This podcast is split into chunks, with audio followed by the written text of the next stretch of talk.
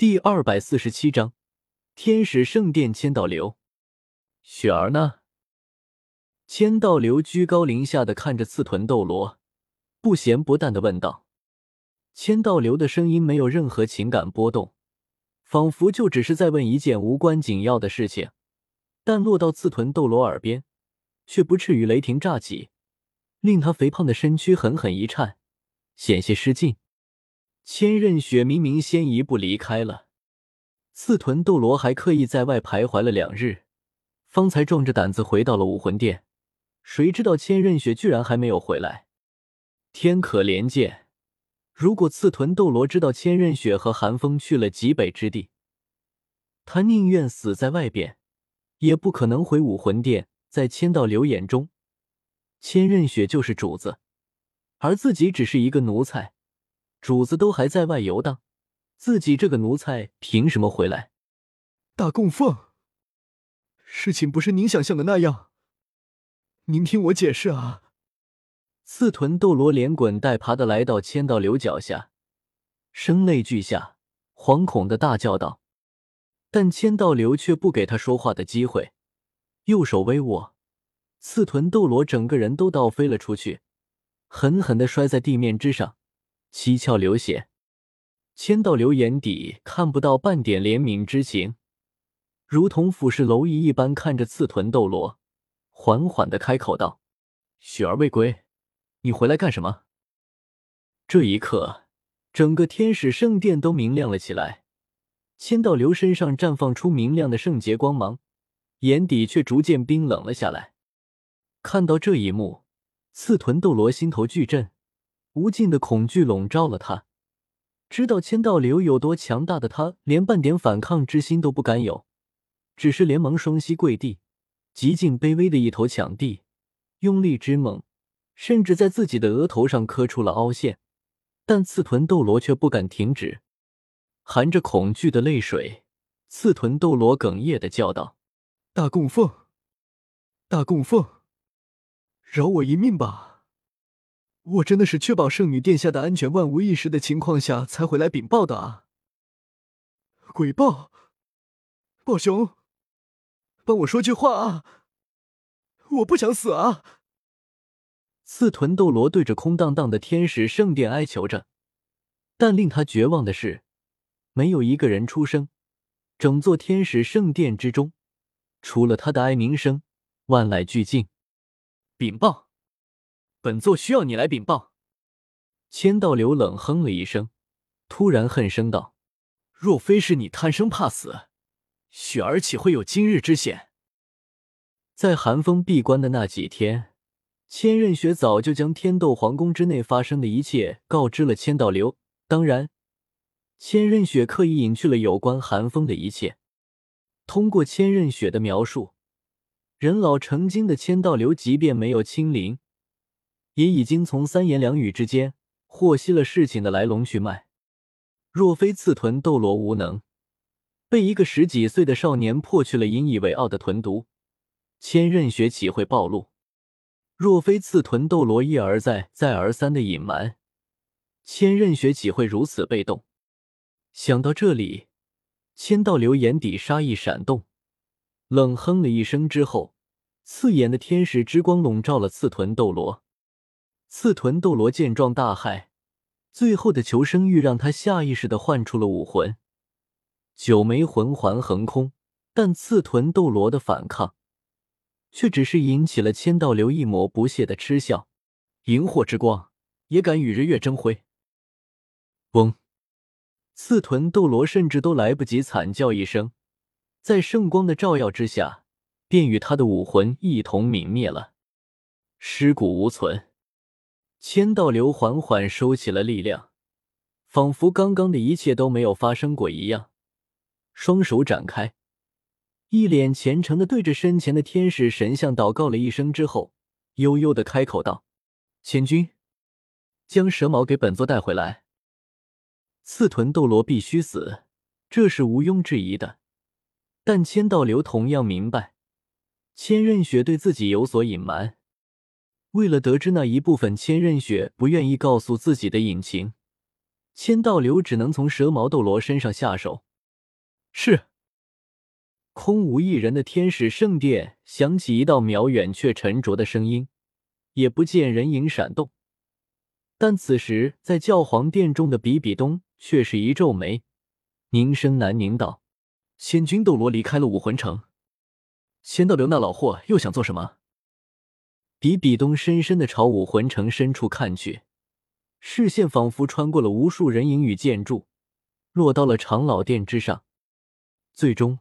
比比东还是轻哼了一声，心中暗道：“我的神考已经到了最关键的一步，待我完成了九大神考，成就了罗刹神奇，不管他们想做什么，都不重要了。”比比东没有想到的是，自己的窥视却是被千道流发现了。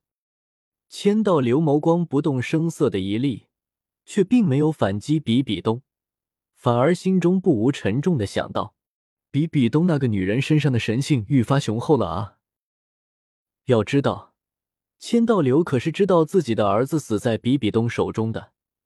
可面对杀子之仇，千道流不仅没有杀了比比东，反而让比比东当了近二十年的武魂殿教皇。难道千道流心中不恨吗？怎么可能？身为天使一族，千道流狂到没边。任何没有晋级九十九级的存在，全都不放在眼里。即便是九十八级的金鳄斗罗，在他眼中也不过是棋子一枚罢了。但这份狂，却仅限于凡尘而已。一旦牵扯到神奇，即便是他千道流也没有资格狂傲。他之所以不杀比比东，一是以为千仞雪的降生，说一千道一万。比比东这个女人也是自己孙女的亲生母亲，而这二来，便是因为比比东身上的那抹神性，让千道流不敢轻举妄动。不入极限，永远不会知道神奇的强大。尤其是像千道流这种神奇侍从，更加明白神奇的滔天伟力。更何况千道流从比比东身上感受到的神性强度，完全不弱于天使神性。不夸张的说，千道流心里在怕，他忌惮比比东。如果比比东真的是神奇的继承者，千道流完全有理由相信，当他对比比东下杀手的时候，便是自己人头落地之日。神奇想要灭杀自己这个极限斗罗，也不过挥挥手的事情罢了。千道流可不认为天使神会因为一个微不足道的侍从，而和一个同样强大的神奇大打出手。也因此，千道流才这么久来都没有将事情的真相告知千仞雪。诸神并起啊！千道流看向天边，目光深邃。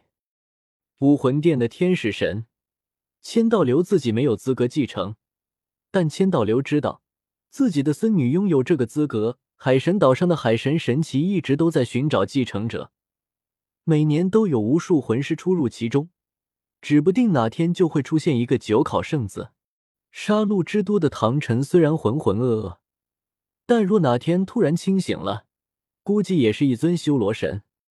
除此之外，星罗帝国前几日也有三道神性并起，别人看不出来，千道流可是洞若观火。可能不会出现三尊神奇传人，但至少也是一尊强大的神奇传承将士。还有一年前，天斗城内那一闪而过的神性光辉，千道流虽然无法确认那是不是神奇传人的气息，但也肯定与神有关。再加上比比东，整个斗罗大陆上便已经疑似有六尊神奇的痕迹了。想到这里，千道流不由得朝远处看去，沉声难凝道：“雪儿，好好放松几日吧，从今往后。”爷爷也护不了你几日了啊！花开两朵，各表一枝。就在千道流苦于天下之事的时候，千仞雪和寒风则正在赶往极北之地的路上。芊芊姐，你放我下来吧，我真的没事，我自己能走。寒风有些窘迫的声音响起。千仞雪看了眼怀中的寒风，甜甜一笑，自然不会放过寒风。若无其事的摇了摇头，道：“那可不行，小风，你都瘦成这个样子了，我可舍不得让小风那么辛苦。事情是这样的，千仞雪打算和寒风一同前往极北之地，寒风也没有理由拒绝，两人便开始同行。但问题是，极北之地可不近，除非像寒风之前那样不计消耗的浪费魂力，再搭配上超加速的魂技，方才可能在一天之内到达。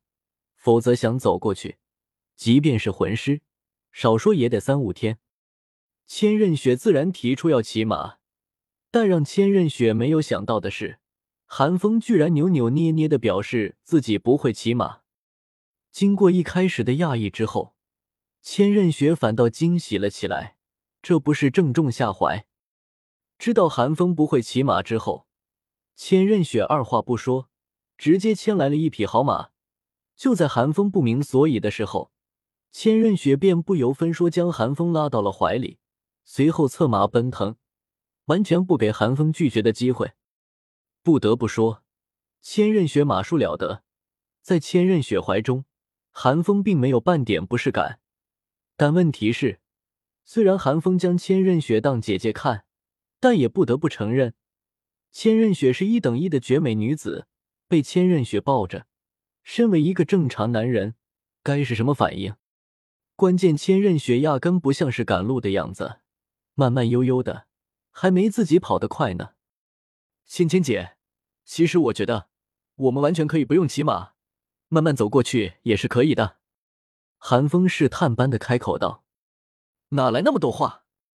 千仞雪柳眉一蹙，故作生气的说道：“我可不愿意，起码都好啊。”这让寒风痛并快乐着，却找不出任何反驳的借口。总不能让寒风说我缠你身子，我不对劲，你害怕点吧？该死！都怪这半大的身子，要是再过几年，芊芊姐就不会把我当小孩看了。韩风难得老脸一红，心中愤愤的想到。